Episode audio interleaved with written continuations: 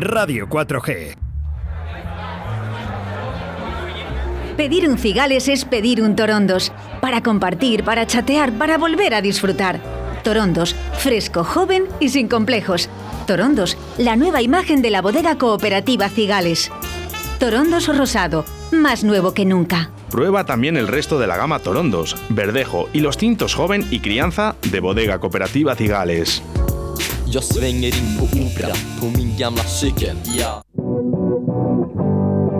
En un lugar de la panza, con David Villorejo y María Ángeles Paniagua.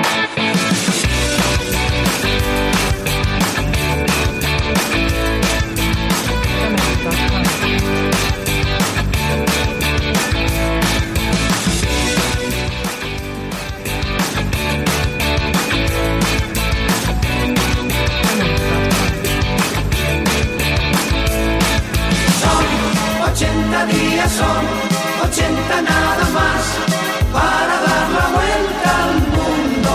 Londres, Suecia, de Hong Kong, Bombay, Hawaii,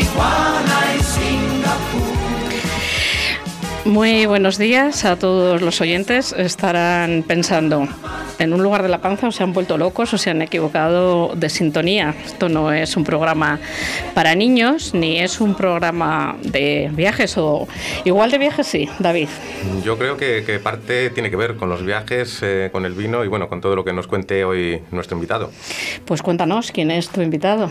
Pues hoy tenemos aquí a, a Enrique López, eh, alma mater de, de muchas cosas. Eh, la canción que has puesto, eh, Willy Fogg, viene precisamente porque él se hace llamar eh, Winnie Fogg, Winnie de vino, y tiene eh, un montonazo de, de proyectos alrededor de, de este nombre. Buenos días, Enrique. Hola, muy buenos días David, buenos días María Ángeles.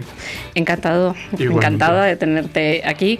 He estado mm, paseándome por tu página web. Enhorabuena. Eh, ya luego más adelante me vas a contar de dónde sacas tantísimo ingenio, tantísimo ingenio y cómo haces tan atractivo. Eh, no voy a adelantar mucho, vamos a dejar el vino. Eh, nos has pedido una canción. Danza Invisible es el grupo.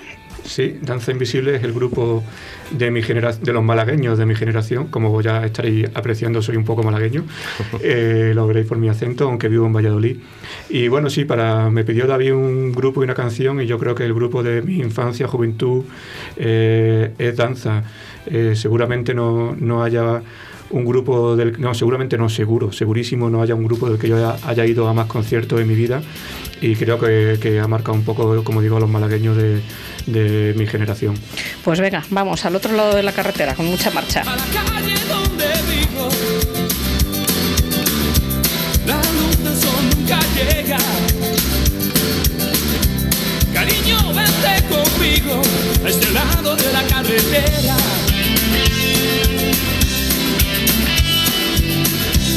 Poco tiempo conseguimos vivir a nuestra manera. Mi cabeza es mi destino y mi cuerpo mi frontera. Esta vida que vivimos.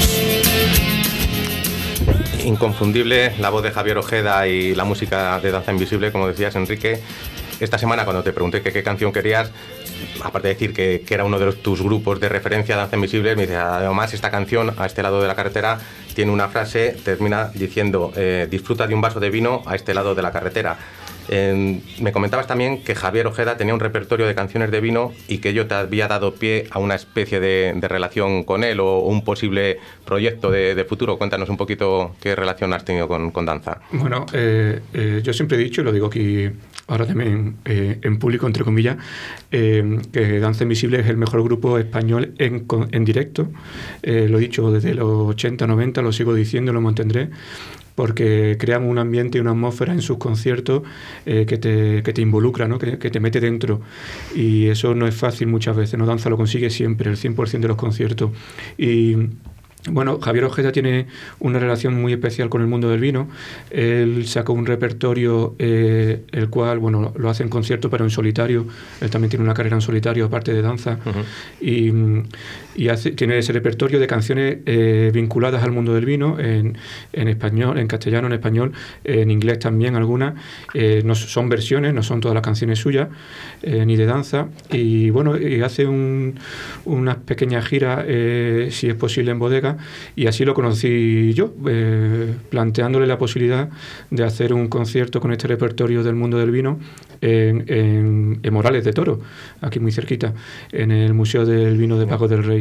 Y la verdad que fue, lo veníamos comentando mi mujer y yo en el camino aquí, em, que fue un concierto que recordamos con muchísimo cariño, porque era como muy íntimo, aunque había ciento y pico personas, pero en la sala de barricas de, de la bodega, y él como siempre lo dio todo y bueno, fue un conciertazo.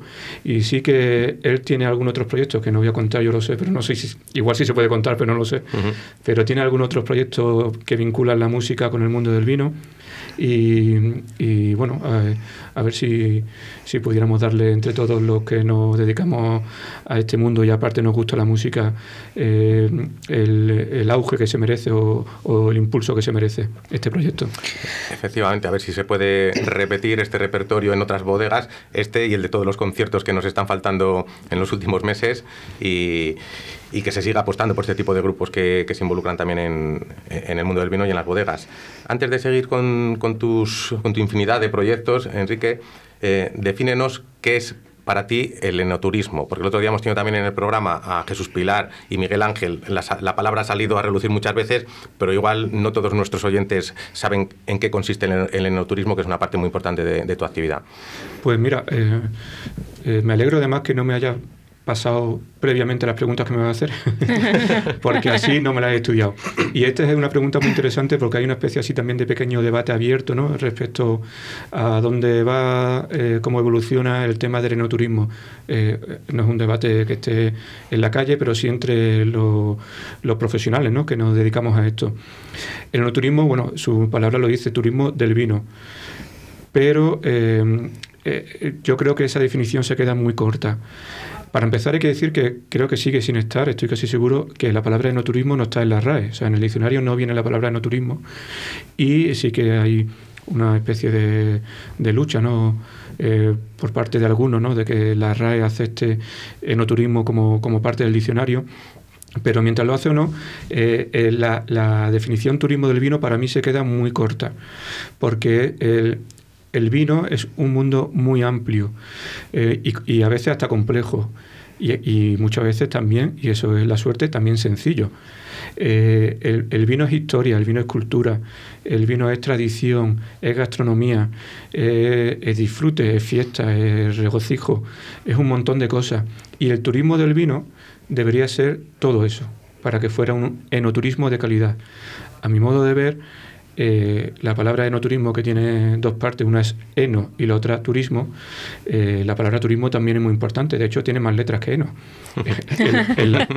con lo cual adquiere más importancia dentro del concepto. Eh, el turismo tiene que ser de calidad.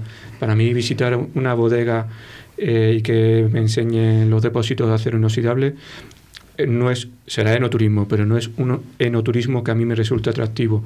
Yo este tipo de, de visita pues yo personalmente, habrá gente que le guste, a mí personalmente, eh, pues no me parecen atractivas, yo no, yo no iría. Yo si voy a ver una bodega, quiero que me expliquen la historia, el, eh, la historia de la bodega, la historia de los vinos, eh, la explicación de las etiquetas, la historia del bodeguero, cómo nació, cómo creció, dónde nació, por qué se hizo ese proyecto, porque eso es el alma del vino. Yo siempre digo que un vino me sabe más bueno, el mismo vino, de la misma marca, me sabe más bueno en la bodega que en mi casa a, mí me resulta así, ¿eh? de verdad. Uh -huh. y, y, eso es porque yo creo que en la bodega, aparte de beber el vino, estás bebiendo el alma del vino, porque estás en la casa. Y, y para mí el concepto de no turismo tiene que ir evolucionando hacia ahí. La gente tiene que salir de una visita a una bodega emocionada, porque la gran mayoría de las bodegas tienen el arma necesaria para emocionar a la gente. Y, yo creo que es el camino que tiene que seguir este nuevo o medio nuevo eh, ámbito profesional y para mí es el camino que, que sigo. Yo siempre, eh, cuando hago un viaje de no turismo y me dedico, eh, mis viajes siempre son de no turismo, yo no hago un viaje en el que el vino no sea el protagonista principal, eh, lo que busco son bodegas que me aporten algo más que el proceso de elaboración del vino, que, el, que, que visitada una bodega, visitadas todas, porque el proceso es prácticamente el mismo. Pero yo lo que quiero es que me cuenten la vida de esa bodega, el alma. Que te cuenten el alma y cómo se articula todo lo que rodea esa bodega dentro de, de, de este concepto de, de, turismo que lo haces y, y muy bien con, con todos los, pro, los, proyectos que llevas a cabo. Mm, todos esos proyectos mm, tienen nombres muy sugerentes y, y, muy atractivos, como decía María Ángeles al principio. Eh, yo creo que son además un marketing en sí mismo, porque desde el momento que los oyes ya piensas qué me quiere decir el cabino, el, la cabalcata. Ahora entra, entraremos en todos esos nombres y nos los desgranas pero ¿cómo termina un, economista dedicándose a esto y aún más siendo malagueño y viviendo en Valladolid? Bueno, empiezo por el final. Lo de Valladolid muy sencillo y, y la razón la tenéis sentada a mi derecha, vosotros la veis. Eh, ¿Por qué he dejado un malagueño? Perdona, eh, te vamos a presentar, no sabíamos si querías o no. Es, ella es María Ángeles, tocaya, y está aquí al lado de Enrique. Te invito a participar cada vez que quieras, ya que él te ha nombrado. Bienvenida. Buenos días y muchas gracias por abrirnos las puertas de vuestra casa, David y María Ángeles Tocaya. Gracias a ti. Bueno, pues ya sabemos por qué viniste a Valladolid. Ahora cuéntanos cómo te metiste en este lío de los vinos. Decir que no solo mi mujer, también es mi socia, es, ma, es mi jefa. Ah, ¡Qué peligro! Ha venido a vigilarte entonces, a ver. Yo creo que sí, yo creo que sí. Y después, bueno, en el mundillo del vino casi por, casi por casualidad, no por casualidad. Eh, bueno, eh, yo soy economista, eh, trabajaba en banca, me quedé en desempleo, eh, hice un curso eh, de sumiller por entretenerme, porque no encontraba trabajo en ese momento de crisis eh, económica total. ¿Y ya te gustaría el vino, entiendo? Si hiciste... Yo era aficionado, pero muy, yo no entendía nada. Yo te voy a contar una anécdota y es absolutamente real. ¿eh? Yo lo he contado algunas veces ya en algunas presentaciones que he hecho. Esto es absolutamente real. El primer día del curso de sumiller al que yo fui, eh, yo no sabía que lo, las uvas tenían nombre. O sea, yo pensaba que había uvas tintas y uvas blancas, pero que todas las tintas eran tintas y todas las blancas eran blancas sin más. Y es más, como soy malagueño, pensaba que todas las blancas eran moscateles. Porque tú vas al mercado y pides un kilo de moscatel y te dan un kilo de uva blanca. Entonces yo digo, es que la uva blanca también se llama moscatel. Esto es absolutamente cierto. Eh, por lo cual, bueno, te, te, vengo a decir eso, que yo era aficionado, como no, me gusta el vino, me gusta el jamón serrano bueno de pata negra, me gustan los, las cosas la, malas. las otras. como todo el mundo me gustaba el vino porque es imposible que no te guste el vino, pero, pero, pero no entendía, no entendía nada, nada absolutamente.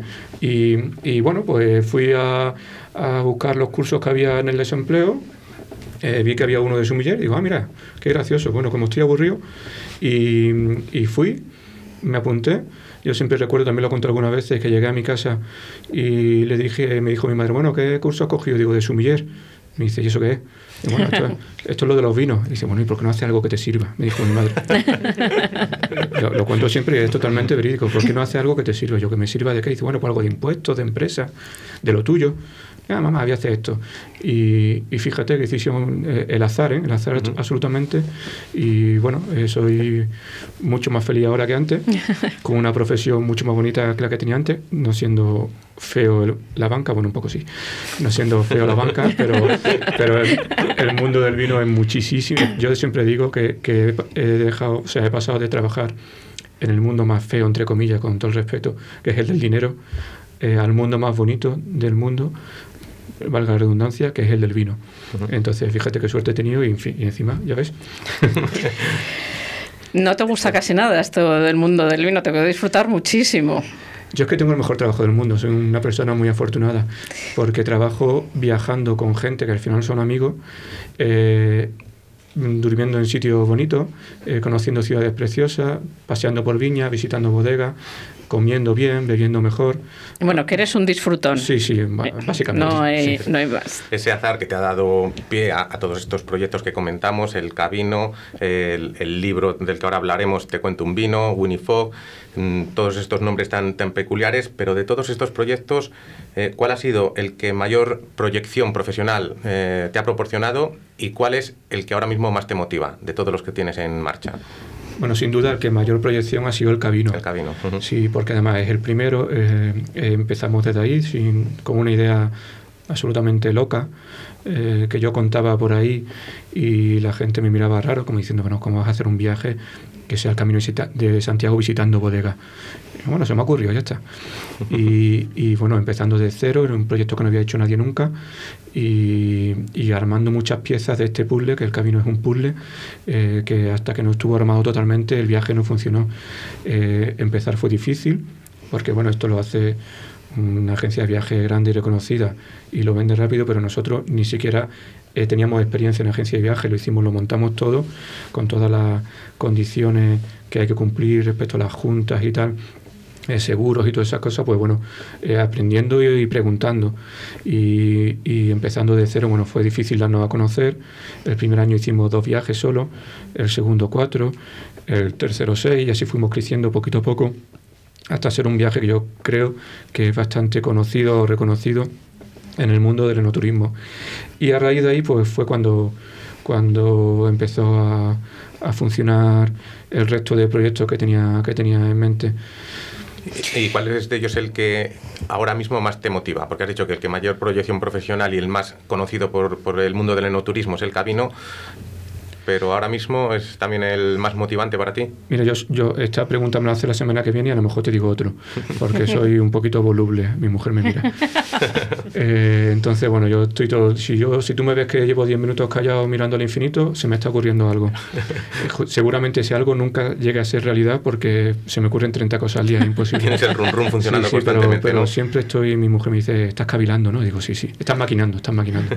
Digo, sí, estoy maquinando ahora mismo y digo, yo como te decía antes, eso es a día de hoy, la semana que viene será otra cosa. Estoy muy ilusionado con una, con una novela eh, que empecé hace ya por lo menos tres años. Pero bueno, el- las musas van y vienen y las mías cuando se van tardan mucho en volver. Entonces, justo estos días atrás que hemos estado así un poco de confinamiento en casa, pues me han vuelto, me han vuelto y, Y las la- estás aprovechando. las estoy aprovechando antes de que se vayan. Eh, como nos hemos conocido en la puerta, no sabes que yo soy escritora. Ah. Sí, y también escribo novelas y de vez en cuando las publico esas cosas.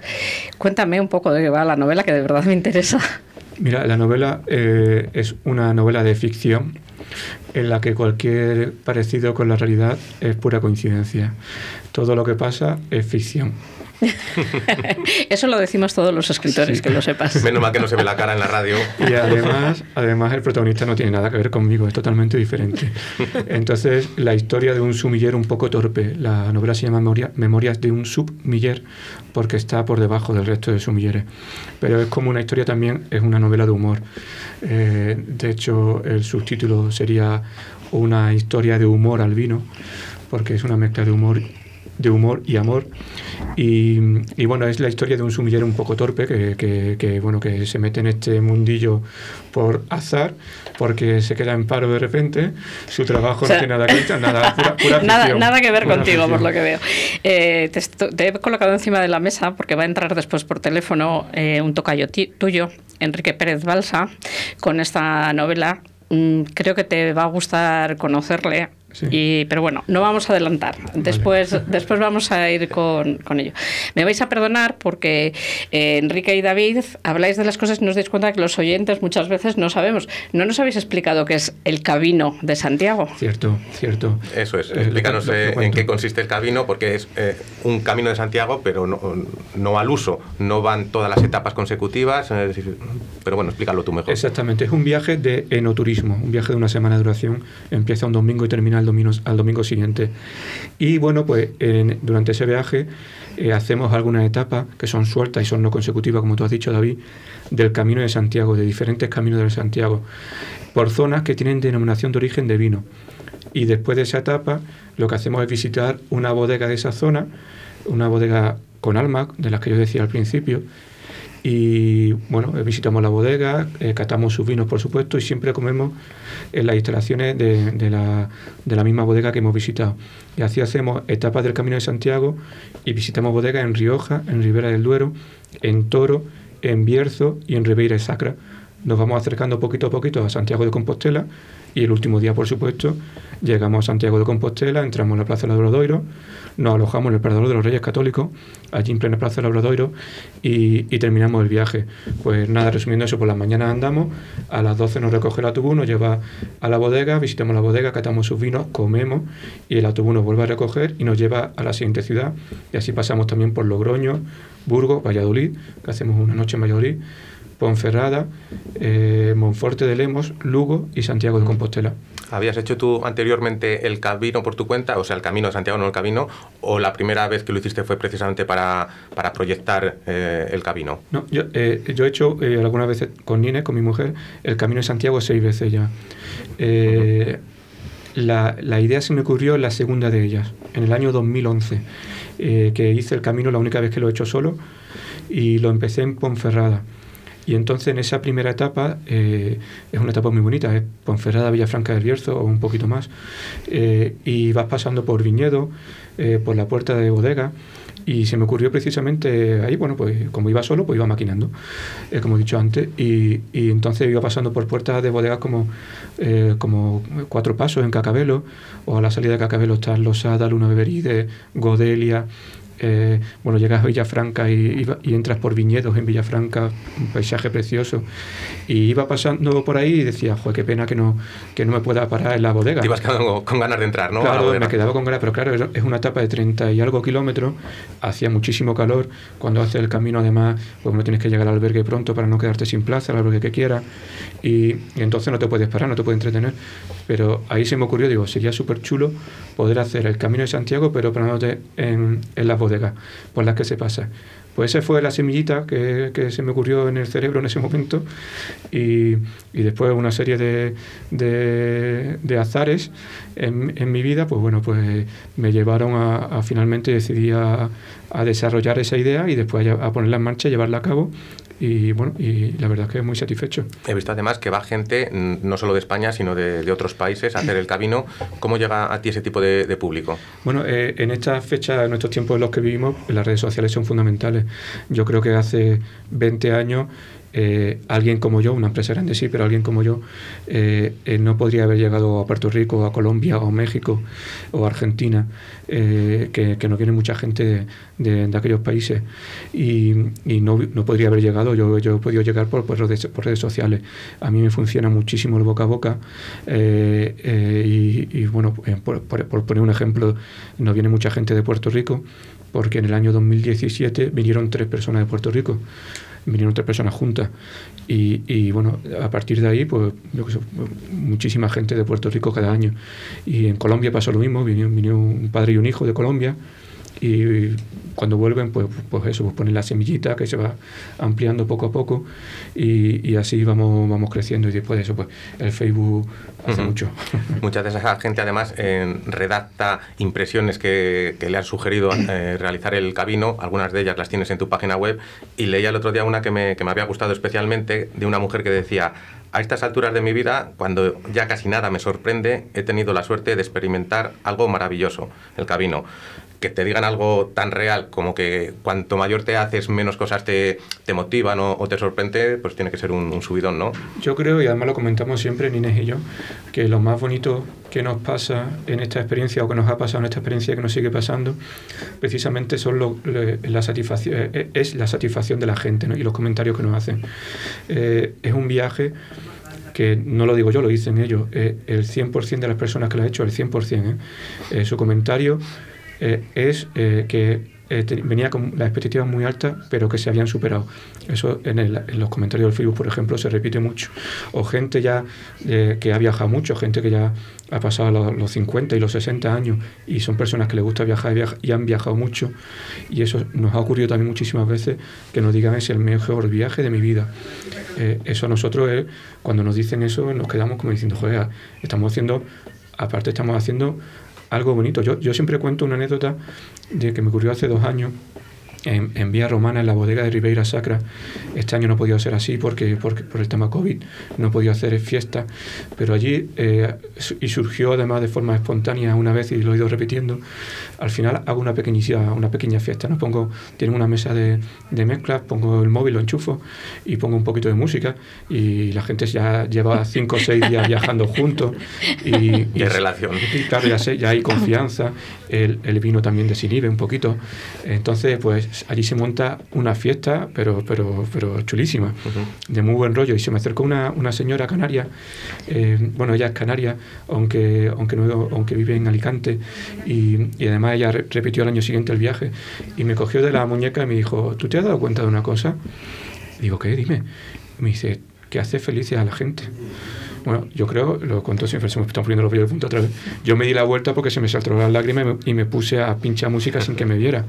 Pero yo creo que es de las cosas más bonitas que me han dicho sí, nunca. ¿eh? Efectivamente, es la cosa nunca. más bonita que te pueden decir, que con tu trabajo haces feliz a la, a la gente. Además, no solo me imagino que esas relaciones personales, sino también relaciones con las empresas con las que vas coincidiendo año tras año, bodegas, restaurantes, eh, alojamientos, etcétera, que ya te consideren pues como, como una entrañable anual, ¿no? Es decir, pues ya, ya viene Enrique con, con su grupito, Aquí pasa, por ejemplo, en Valladolid eh, a muchos hosteleros con el tema de los pingüinos. Eh, es gente sí. muy fiel que año tras año, pues a, al final van recalando en los mismos bares, en los mismos sí. restaurantes y, y, ya se les espera un poco como eso, como unos amigos, ¿no? Eso es maravilloso y además aprovecho para, para, recar para nombrar las bodegas que visitamos, eh, que son Eguren Ugarte en Rioja, eh, Portia en, en Ribera del Duero, eh, Divina Proporción en Toro eh, eh, Palacio de Canedo, Prada Tope en Bierzo y Vía Romana en Riviera Sacra. Eh, eso es maravilloso, el, el, cómo nos sentimos nosotros de la familia de ellos ¿no? y el cariño que le, que le ponen al proyecto, cómo nos tratan. Eh, y lo que tú dices, cuando vamos allí, yo me siento allí como, como el quinto Beatle en todas, como una persona más de la familia y la, el cariño y la confianza, sí. Eh, te voy a pedir, Enrique, por favor, por la gente que nos está escuchando, probablemente, aunque ahora mismo no se puede viajar y ahora mismo no se pueden hacer estas cosas, pues igual para cuando todo esto termine dicen yo quiero hacer esto porque además tengo claro que muchísima gente cuando termine todo esto va a querer hacerlo porque tiene todos los ingredientes eh, compañía de buena gente visita cultura vino donde pueden acceder a, ver la información sobre, sobre estos viajes que organizas? Bueno, como todo está en Google, si pones en Google Camino de Santiago y Vino, seguramente eh, te salga la primera mi página. La página es El Cabino, elcabino.es. Siempre digo el Cabino, con V de vino, elcabino.es. Eh, y ahí tiene toda la información, precio, eh, forma de pago, bodegas, rutas, ciudades, hoteles. Ahí está todas las opiniones de las personas, fotos, vídeos, para que vean lo que se vive en este viaje. Eh, ahí, ahí, está toda la información que, que, puedan tener. ¿Hay un perfil predominante de, de, cabinante o los grupos son heterogéneos? Los grupos son bastante heterogéneos, sí que hay un perfil eh, que se repite más, que bueno, alguien que tiene tiempo y capacidad para viajar, eh, pero bueno, tenemos, hemos tenido hasta menores de edad, eh, bueno, hemos tenido un niño de ocho meses que ha, que ha hecho las etapas con su padre, ¿eh? Mateo, nuestro Mateo, uh -huh. era la mascotilla de, de todos nosotros, y y después por ahí es un viaje que, que, lo bonito del viaje es que aunque el grupo sea heterogéneo, eh, cuando empiezan un domingo no se conocen de nada, pero el domingo eh, siguiente que termina el viaje se, se, despiden abrazándose y llorando. Todos. Ya tenga, he tenido gente de que, que, ya había cumplido 80 años y ha hecho la etapa, y he tenido gente joven, gente eh, novios, que incluso ya se han casado, matrimonios jóvenes, matrimonios mayores, gente que viene sola, gente que viene en pareja, gente que viene en grupo de 10 o 12 personas que vienen juntas la verdad es que los grupos son bastante heterogéneos. Una de las cosas que más, que más me, nos ha motivado este año ha sido muy difícil y está siendo muy difícil para todos, eh, para todos nosotros, para todo el que tenga una empresa. Eh, yo siempre cuento que ha sido muy difícil empezar con dos viajes, al año siguiente hace cuatro, empezar con viajes de ocho personas, que después fueran 14, que fue, después fueran 18, hasta que el año pasado, 2019, llegamos a hacer 10 viajes de 30 personas y tener lista de espera. Llegar a tener 10 viajes de 30 personas con lista de espera ha sido difícil y, y ha tenido mucho mérito, pero más mérito ha tenido lo que, lo que hemos hecho este 2020 que hemos sido capaces de, sacar nueve grupos, aunque teníamos 14 planeados, eh, al final han sido nueve, de una media de 12 personas, no de 30 como el año anterior, pero de nueve grupos de una media de 12 personas que han viajado y han disfrutado el viaje como años anteriores, con la misma emoción, con el mismo entusiasmo, con el mismo cariño. Y eso ha sido lo difícil, no sacar en 2019 10 grupos de 30, no, sacar en 2020 nueve grupos de 12.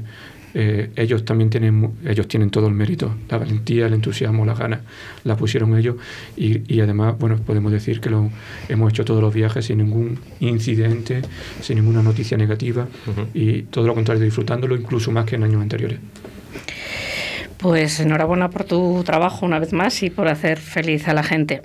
Otro de tus proyectos, a ver si lo digo bien, porque como haces estas trabalenguas, eh, cabalcata a ciegas, que eh, ya te he dicho anteriormente, porque a mí me ha llamado la atención especialmente porque mucha parte de esa cabalcata, que me imagino que es que recoges a la gente y no saben dónde van a tener la cata, en qué bodega ni a qué sitio van, ¿es así como funciona? Sí, es un viaje de una semana, ¿eh? empieza el lunes y termina el domingo. Eh, y yo recojo a la gente el lunes en Madrid y el domingo las dejo en Madrid y en toda esa semana no saben nada. Solo saben que van a dormir en paradores, en un hotel de la Red Nacional de Paradores, pero no saben ni cuántas noches, ni en qué parador, ni dónde vamos a comer, ni qué bodega vamos a visitar. Entonces, bueno, la gente se atreve. ¿eh? A mí me ha gustado mucho porque paras bastante en mi tierra, en Santo Domingo de la Calzada, en Cuzcurrita. Además, eh, nombras en tu página web eh, la comida que habéis, que habéis comido. Y claro, un, plato típico, típico, las patatas a la riojana que a mí que sepas que me salen espectaculares. Me imagino que todo el mundo sabe que son patatas con chorizo. Uh -huh. A mí me salen muy ricas. Hay que, hay que comprobarlo eso. Mira, que quiera, mira, no me he dado cuenta, podría haber traído, haber hecho en la caseta. No sé si sabes que a David le salen fenomenal, fenomenal el arroz con manitas de cerdo, pero que no me quiere dar la receta. ¿Me la vas a dar un día de estos la receta? El próximo día, si quieres, te la. ¿Me la, me la, me la haces una, o me traes una cazuelita? Te doy unas pinceladas. Bueno, te traigo una cazuelita y si te gusta, te doy las pinceladas bueno, para que la hagas. Igual lo que tenemos que ir planeando para cuando se levante todo el confinamiento es una reunión en algún bueno, nos buscas, Enrique, ¿dónde? Y que nos lleve hacia y, no, y que los invitados que estamos pasando por aquí, no sé cuál es tu plato favorito, si se te da bien la cocina. María Ángeles, ¿se eh, le da bien la cocina? La, la, cocina se me da incluso peor que el vino, fíjate. fatal, fatal. Bueno, decíamos que David es un experto en manitas de cerdo y yo tengo al otro lado una persona que también sabe mucho de manitas de cerdo. Eh, buenos días, Enrique. Muy buenos días, María, María Ángel, perdona, ¿qué tal? ¿Cómo estás? Muy bien. Hoy va de Enríquez la, el tema. Tengo aquí a una persona, no sé, como en Madrid no escucháis, no podéis escucharlo, ya te lo digo yo. Es Enrique López, que se dedica a hacer eh, Camino de Santiago, pero en lugar de camino, cabido. Anda, qué bueno. Camino, a ver, camino Cabino, Cabino que lo estoy diciendo al revés. Con de Es vino. De vino, de- el camino con vino. Y, Ah, vale. y, bueno, además también está escribiendo una novela y le he dicho que seguramente, seguramente os queréis conocer, porque por lo que cuenta por la novela va muy en la línea de la tuya. Qué bien. Eh, voy a contar a los oyentes que tu novela es El Edén de las manitas de cerdo, que eh, fue tuvo un premio importante de la edición MA Ediciones y, y que ya lo presentaste hace do- dos años ya, Enrique. Eh, bueno, fue el año pasado. El año pasado. Eh, como- Sí, fue el año pasado. Eh, Sí. Yo ya el año pasado te entrevisté, mm, dije a los oyentes que es una novela que me gustó muchísimo, ya sabes que te lo digo, que te lo digo siempre. Cuéntanos eh, de qué va el Edén de las manitas de cerdo. Bueno, pues el, libro en sí va de la historia de un pobrecillo, de un pobre hombre que puede ser cualquiera hoy en día, ¿no? Con la crisis y con lo que estamos sufriendo, pues que se encuentra divorciado, pasando la manutención a sus hijos, en un duro y sobreviviendo de los tapes maternos. Entonces en la empresa, eh, a un amiguete lúcido, eh, le dice, eh, vamos, le propone un negocio que dentro de lo turbio a él le parece que es estupendo, que consiste en meterse en gigoló. Claro, eh, un gigolo de un chavalín de 20 años, guapo, rubio y alto, pues no tendría ningún problema.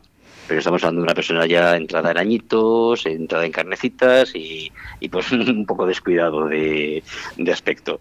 ¿Qué pasa? Pues que se mete en una confabulación de, proxenetas, donde efectivamente le timan, las cosas que le consiguen no es lo que él esperaba de sexo, ni mucho menos, sino todo lo contrario, bastante bizarro, y hay un asesinato. todas las pruebas eh, van contra él. Eh, en el fondo es una espiral de, de decadencia del pobre hombre que, la pelota cada vez se va haciendo más grande. Cuanto más intenta superarlo, cuanto más intenta arreglarlo, va cayendo cada vez eh, peor. Es una historia bastante cruenta, pero vamos, está contada con unos toques de humor, porque tampoco quiero que la gente se deprima, sino que se lo pase bien dentro de, del aspecto que tiene la novela. Es una novela con mucho, muchísimo humor. Yo ya lo conté en su día cuando te entrevisté en el lapicero azul. Eh, yo este libro lo leí en una tarde de sábado y una tarde de domingo porque te engancha desde la primera coma, te engancha. Es mm, bueno, como tú dices, es un poco bizarro, pero es real como la vida misma. Y luego Sí, es que al protagonista, si le puede salir algo mal, le va a salir peor. Es una cosa tremenda. Para, ahí está Murphy para coger y, y decirnos continuamente que, que la vida no es lo que esperas, sino que precisamente va a ser lo que no te esperas. De todas formas, es que, como tú has dicho, es un pardillo. O sea, mm, comentasteis en la presentación, David Aceves y tú, que si era un pícaro o no, y tú dijiste que para ser pícaro hay que ser inteligente, y que tu protagonista de inteligente tiene muy poco. Efectivamente, es, es un pardillo y, y muy, muy listo no es. Porque vamos, eh, cualquier persona con dos dedos de frente, ya cuando se encuentra con la primera, yo creo que ya habría salido corriendo. Bueno, pero él necesita dinero, entonces él sigue, él Sí. sigue ahí, le, siguen- le sigue pasando de todo y él sigue ahí. Cuéntame por qué le pusiste el Edén de las manitas de cerdo. Mm, Pues eh, la verdad es que el primer título que tenía pensado para él era Gurrumino. Pero claro, según lo vio el editor, me dijo que me fuese a dar una vuelta, me diese un par de cabezazos contra alguna pared y que pensase un título un poco más original. Y pues eh, precisamente me estaba leyendo eh, Por amor a Inmabel de Chester Himes, que también es un autor que trata muy mal a sus personajes. Y pues eh, en un momento que estaban tres eh, negritos ahí corriendo, eh, que iban perse- siendo perseguidos, pasan por delante de tres carnicerías. Y una se llamaba El Edén de las Manitas de Cerdo. Eh, yo según lo vi dije, jolín, es que me resume lo que es la, la historia de- del libro. Sí, sí. El Edén, por lo, lo que nuestro protagonista quiere alcanzar, y las manitas de cerdo eh, por el despiece de un animal. No es que diga que las manitas de cerdo no me gustan, todo lo contrario, me encantan. Pero sí la, la, dualidad de, de eso, ¿no? De y manitas de cerdo. Es una cosa que se contrarresta de una manera un poco brutal. Eh, no sé si estás escribiendo, yo sé, bueno, la- durante la pandemia me enviaste un relato, lo leímos en el lapicero azul, un, un robo muy divertido, lo mismo, un, un tipo que se le complica un poco la vida cuando, cuando va a la farmacia a comprar preservativos, entre los guantes y demás, se le complica un poco la vida y al final la policía le termina pillando. Sí, es una Eh, historia de amor bonita. Sí. Eh, no sé si estás escribiendo ahora algo, Enrique. Eh, sí, sí, vamos, de hecho tengo tres eh, terminados, o sea, la verdad es que me ha cundido bastante. Eh, y el editor eh, me está mirando a ver cuál eh, le gusta más que otra cosa, porque claro, sacarlos tres a me parece un poco bruto. ¿Vas a, vas a editar con Miguel Ángel? Eh, sí, sí, en principio sí, la verdad que me han tratado muy bien, es una gente estupenda, veo que se curran mucho el trato con los autores y no lo digo solamente por mí porque a lo mejor me tenga especial cariño o que me haya cogido cariño ahora, sino porque, vamos, en las ferias en las que he estado yendo he visto cómo tratan al resto de autores y me parecen fantásticos. Pues Vamos, espero. confío en ellos. Yo espero tu próxima novela, espero que me la, me la envíe como siempre Miguel Ángel, que desde aquí le mando saludos. Mi compañero David te quiere hacer una, una pregunta, Enrique. Hola Enrique, ¿qué tal? Muy buenas, ¿qué tal? ¿Cómo estamos? Muy bien, pues mira, aquí deseando hincarle el, el diente a tu libro, que por lo que me ha contado María Ángeles, pues eh, la verdad que, que suena muy sugerente. Eh, yo te he estado investigando un poquillo y, y he leído eh, que has comentado en alguna ocasión que para ti es más difícil escribir un relato que una novela. En- concretamente decías, primero intento hacer el relato y que cuando notas que necesita más madera se convierte en novela. Sí, es que mm, explicar una historia en pocas líneas me parece muy complicado. Vamos, yo creo que hay que ser muy inteligente y yo por desgracia no lo soy. Entonces necesito darle muchas vueltas y, y que la gente para que para intentar explicar algo creo que a lo mejor me no sé pues eso le, le- le doy muchas vueltas y, y no, no sé concentrarlo. Pero te- eh, poco a poco voy aprendiendo también. Quizá tengamos aquí otro paralelismo, ahora me refiero a, a Enrique López, con el mundo del vino, ¿no? que muchas veces dicen que es más complicado hacer un clarete o un vino joven más que un cri- crianza, que, que- que con la madera pues tienes tiempo de, de rectificar. Sin embargo, cuando no la tienes, pues eh, sale lo que, Sí, lo que hay, ¿no? un rosado. Pues mira, es- un símil muy bueno. Efectivamente, yo creo que, que va por ahí la cosa también. Encantado de saludarte tienes más también, tiempo Enrique. y más espacio, pues eh, efectivamente lo puedes Más más y, y darle más aroma. Eh, te va a responder Enrique, em, em, el otro Enrique, Enrique López. Bueno, nada, Enrique, solo, solo toca yo, solo, solo saludarte y nada, te- na- he conocido tu libro hoy y, y como decía David, también, también será el siguiente de la lista. Eh, Vale, yo, en- Enrique López, seguiré- se, perdóname, Enrique. Se- Enrique López se va a lanzar a escribir una novela, ¿eh? No te creas tú que además de los vinos se va a dedicar también a escribir una novela. Y además ha escrito micros, que luego lo vamos a hablar con él. Jo, pues si he escrito micros ya me ha superado. Eh, Enrique, Pues, eh, que yo sigo esperando tus libros y que ya sabes que de vez en cuando te doy un, un toque para que atiendas estos, estos micrófonos. Te voy a Pues, dejar con un una, con una canción que sé que te gusta.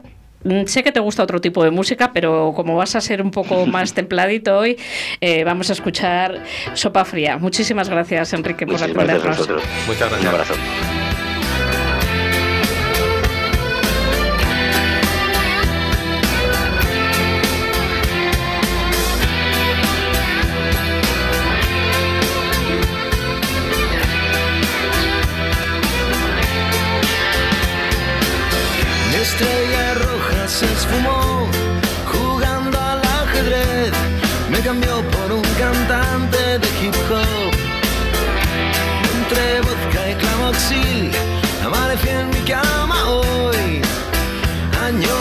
Bisiesto y con lo opuesto nada más. Te fuiste a Moscú, me dejaste sin menú, soplándole a la sopa fría como un esquimal al que le ha sentado mal la sopa fría. Mi sentido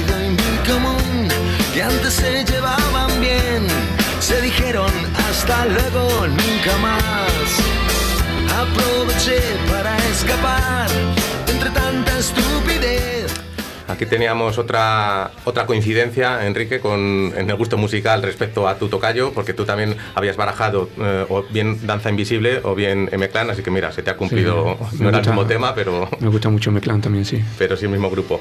Antes de, de seguir contigo y con esa faceta literaria que ahora nos cuentas, sí que queremos mencionar que te, estamos de enhorabuena en Valladolid, concretamente con, con alguien que ha pasado por estos micrófonos, como es Emilio de Suite 22, eh, a quien anoche pues, le, han, le han otorgado el premio al mejor pincho nacional con su corchifrito, que nos estuvo explicando aquí en, en estos micrófonos.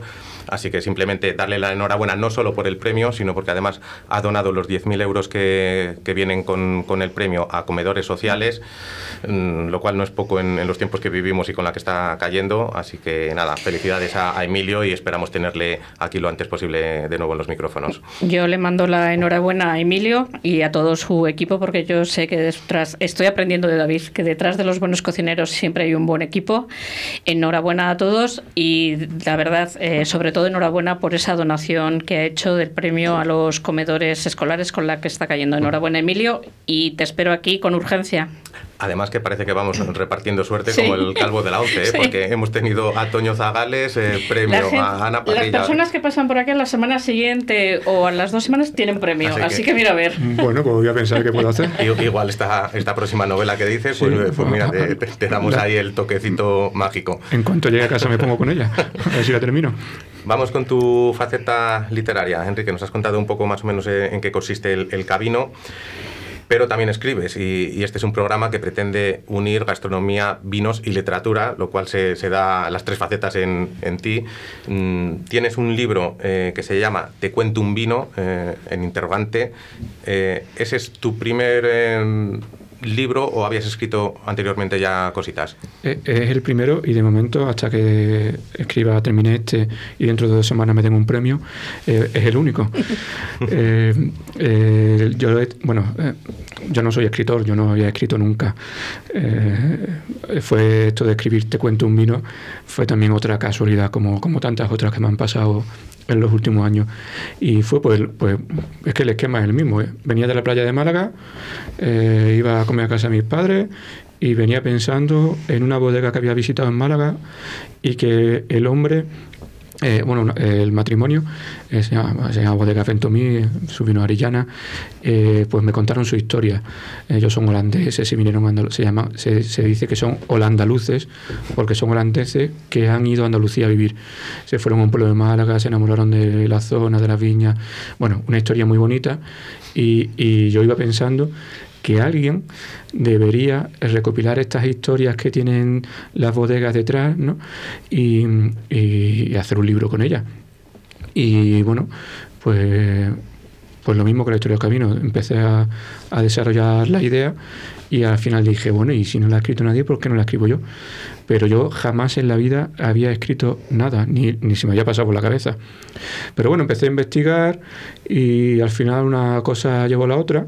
Eh, le puse el nombre, te cuento un vino, que me parece muy chulo, porque los vinos también se pueden contar. Eh, y investigué la forma de editarlo, encontré una, una editorial de crowdfunding y les mandé el proyecto. Y fue gracioso y anecdótico porque yo les mandé el proyecto eh, y era rellena pues, uno- unos datos, una- unos Word con la historia, con, la- con el, con el significado del proyecto, con, el, con lo que quería conseguir, con los objetivos. Y, y al día siguiente me llaman y me dicen que le parece muy original y muy comercial, que les gustaría estudiar si me lo editaban o no, y que les mandara el libro. Y digo, ¿pero qué libro te mando? ¿El libro no está escrito? digo, no. Dice, bueno, un capítulo o dos. Digo, no, no, yo uno. no, no, es que yo no, no me he puesto a escribir nunca en la vida. Y bueno, eh, este editorial tiene, tiene, bueno, si tú vendes 100 libros en un mes, te editan el libro. Y me, y me dicen, tú eres capaz de escribir el libro en un mes y nosotros lo ponemos a la venta y eres capaz de conseguir 100 personas que te lo compren. Y a mí hay una cosa que no me puede decir, es, ¿y tú eres capaz? Como Cuando tú me dices, tú eres capaz, El no hay. ya, ya, ya me has picado, ya, ya, ya no tengo, ya no tengo fin. Y efectivamente me puse, lo escribí en un mes, vendí 100 libros en un mes y, y al poco tiempo tuve una sorpresa muy bonita, que fue que bueno, en los Gourmand Cook Book Awards, que son los Oscars de la literatura gastronómica, me eligieron mejor vino de libro digital de España en 2015 y estuve además eh, como finalista de mejor libro de vinos del mundo en 2015, Ujú. eh, pero injustamente no gané.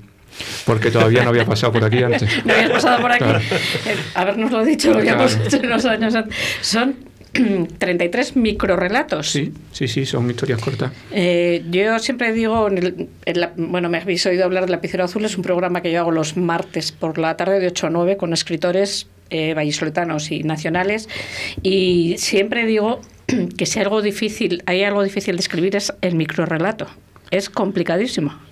Eh, a, a mí eh, depende del día, ¿sabes? Como decía antes de, la- de las musas, ¿no? Hay días que se me ocurre, que veo un vino y digo, este vino tiene esta historia.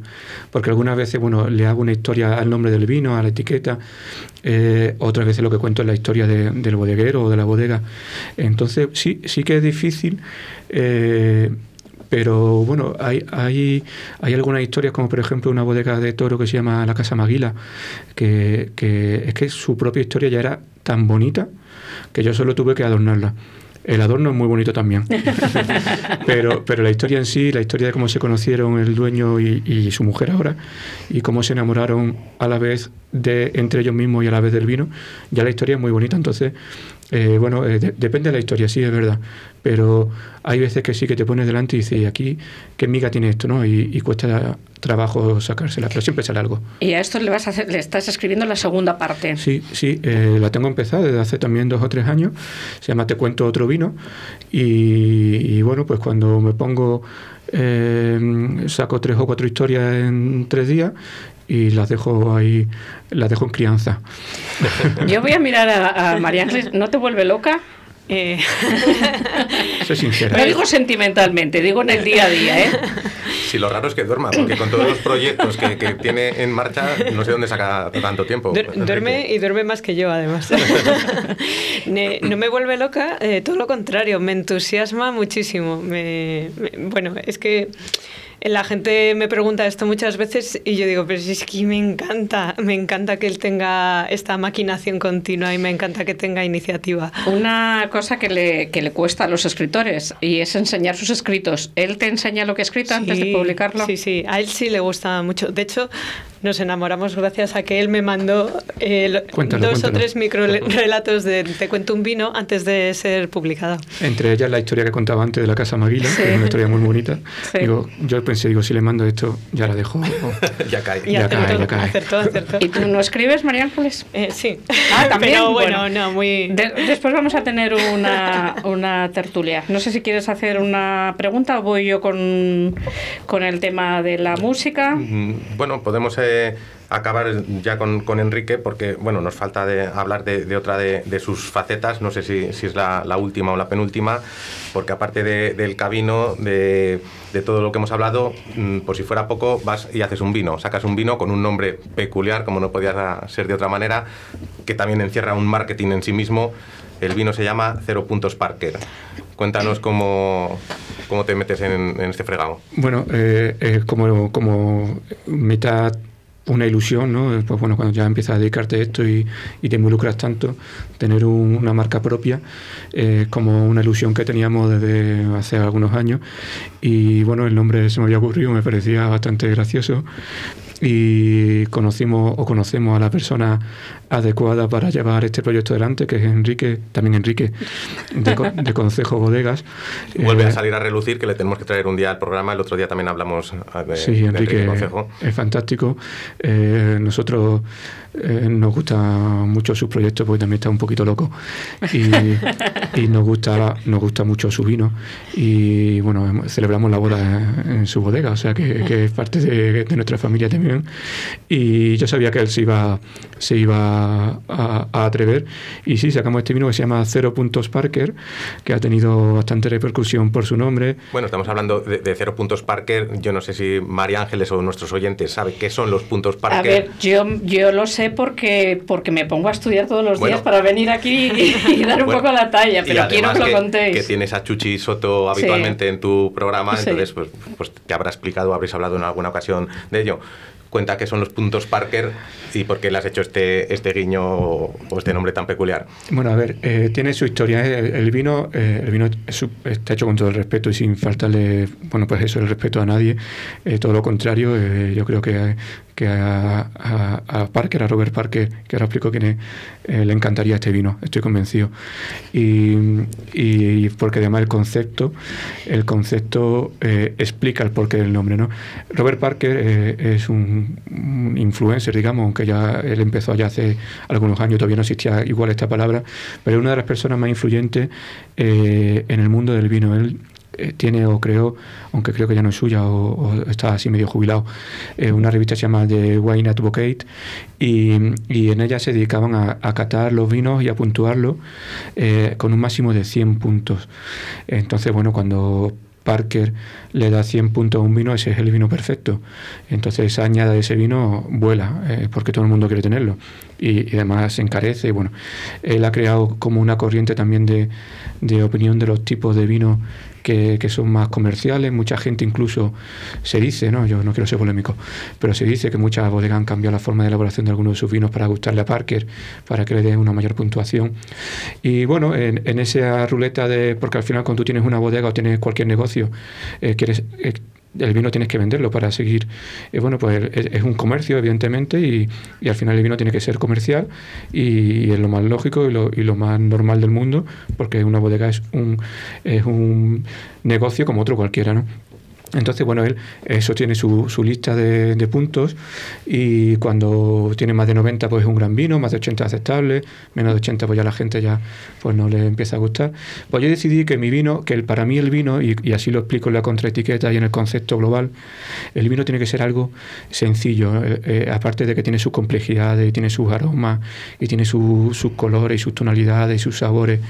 Eh, yo en mi trayectoria como sumiller he recibido infinidad de veces un comentario y en mi trayectoria en el camino, incluso un comentario que se repite muchísimo, que es, a mí me gusta mucho el vino, pero no lo bebo porque no entiendo. O sea, eso es, cada vez que alguien dice eso, se muere una viña prefilosérica en el mundo. Entonces, eso no se puede decir. No se- nadie puede dejar de, de beber vino porque no lo entiende. Porque yo hablaba antes del jamón serrano de pata negra, jamón de pata negra, y nadie deja de tomar jamón de pata negra porque no sabe cuántas bellotas se le da al cerdo al día. Y ni cómo se elabora ni cómo se cura, no se sabe. Entonces el vino es lo mismo, no tienes por qué entender de vino. Si te gusta te lo bebes y si no, no, no pasa nada. Eh, yo sé que después eh, David te va a preguntar por un vino y un restaurante, pero te voy a dejar un poco de tiempo para, para, que lo pienses. Para que te lo pienses. Mientras voy a contar eh, que el jueves pasado, que ya sabíamos que la hostelería iba a tener que cerrar unas horas después, se nos ocurrió desde aquí un poco para, para animarles eh, pinchar al final del programa una canción que no sé si la conocéis, que se llama Abuelo, de Didan, Divan Dudó que son extremeños andaluces. No sé si ellos, eh, el grupo antes se llamaba el, el, Desván del Duende y de ahí han derivado en Diván Dido. Eh, bueno, pues lo que hicimos fue un poco dedicar esta canción Vuelo, que, que creemos que es motivadora, eh, un poco para los hosteleros, para solidarizarnos con ellos, para un poco mandarles un mensaje de que nosotros creemos que no lo están haciendo mal. Al contrario, ningún hostelero, ningún restaurante ningún bodeguero, ninguna persona que organice viajes quiere que su lugar sea un lugar, un foco de contagio y lo cuidan para que se sea. Y entonces, bueno, se nos ocurrió dedicarles esta, esta canción. A mí es una canción que me gusta mucho, además lo cuento siempre, especialmente porque es la canción, una de las canciones favoritas de mi hija pequeña. Y entonces yo eh, decidí pues bueno, contárselo a los integrantes de este grupo y ponerme en contacto con ellos, hacérselo saber que esta canción va a cerrar todos los jueves en un lugar de la panza hasta que la situación mejore y ellos como son andaluces, extremeños y muy buena gente, me atendieron, me han atendido muy bien y creo que tengo al otro lado Paco Paquillo Levita, no sé cómo quieres que te llamen. Buenos días. Hola, buenos días. Pues como tú quieras, me puedes llamar Paco, Paquillo, en mi casa me llaman Francisco, mi madre, o sea que como tú, como, como, prefieras. Tú eres de Motril, de Granada.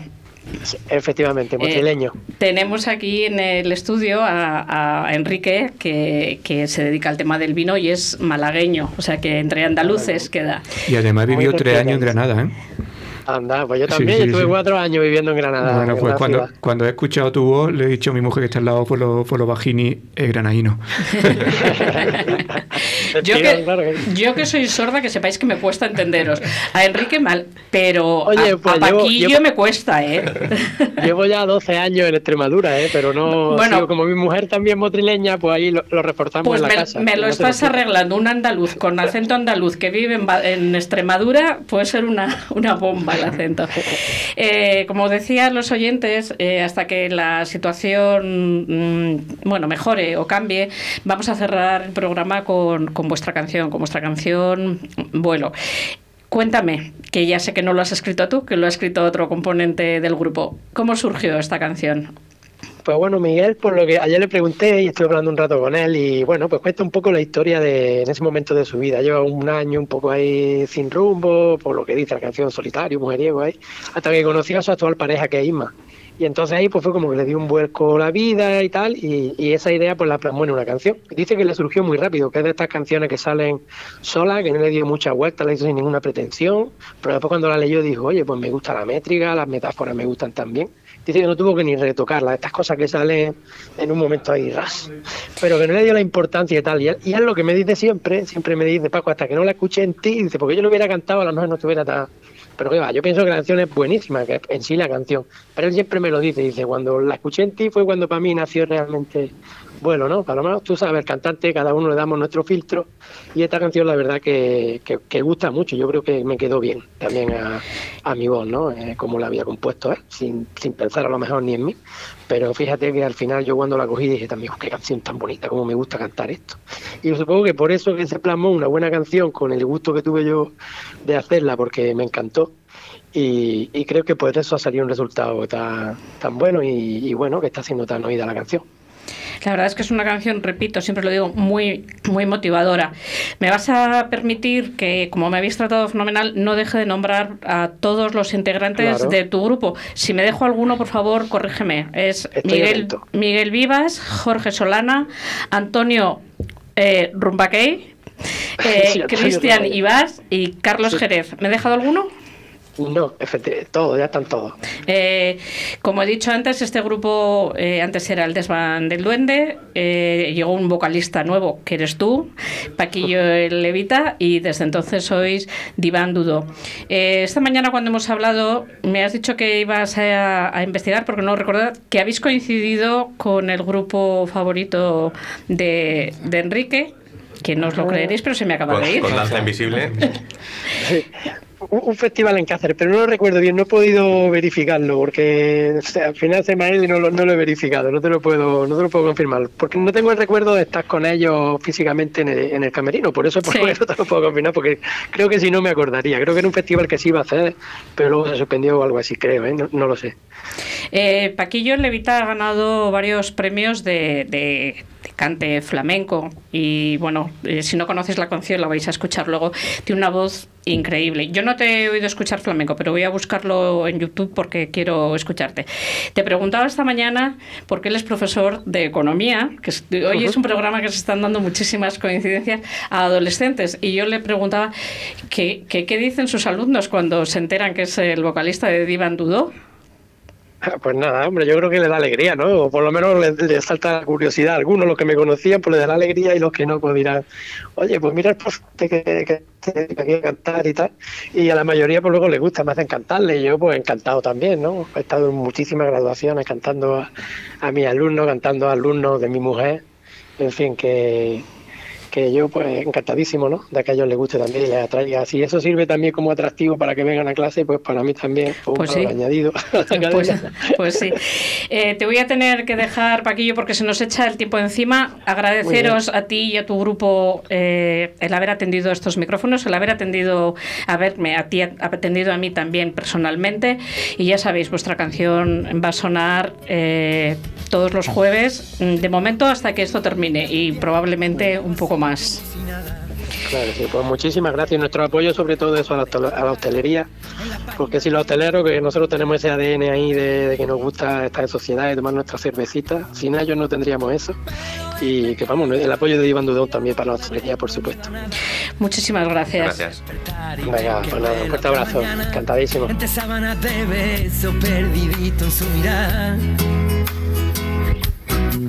Porque hace que la primavera se quede todo el año floreciendo en mi escalera.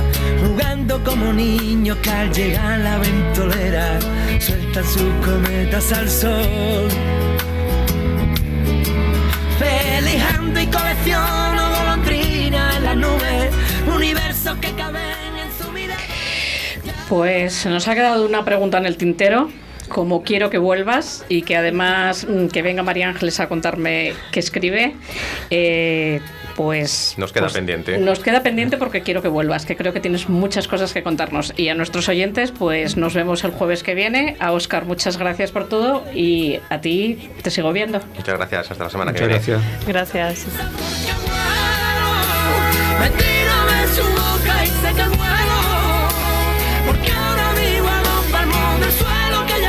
El corazón late deprisa Y pierdo la cabeza cuando estalla su sonrisa.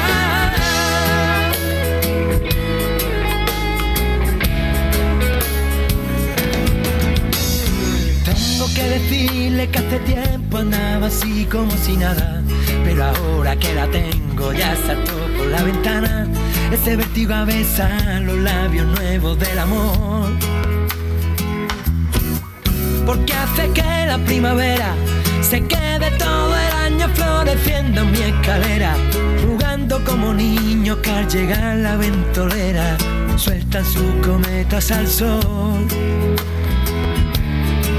Felijando y colecciono golondrinas en las nubes, universos que caben en su mirada. Ya no hay más. La luna está desesperada.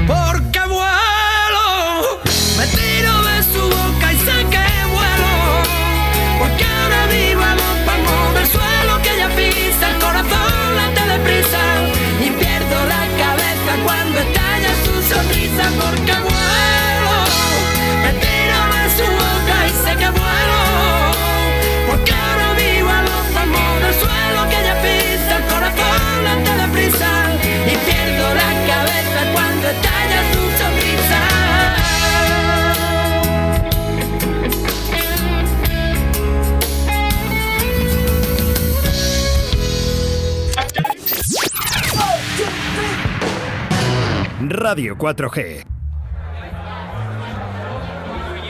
Pedir un cigales es pedir un torondos. Para compartir, para chatear, para volver a disfrutar.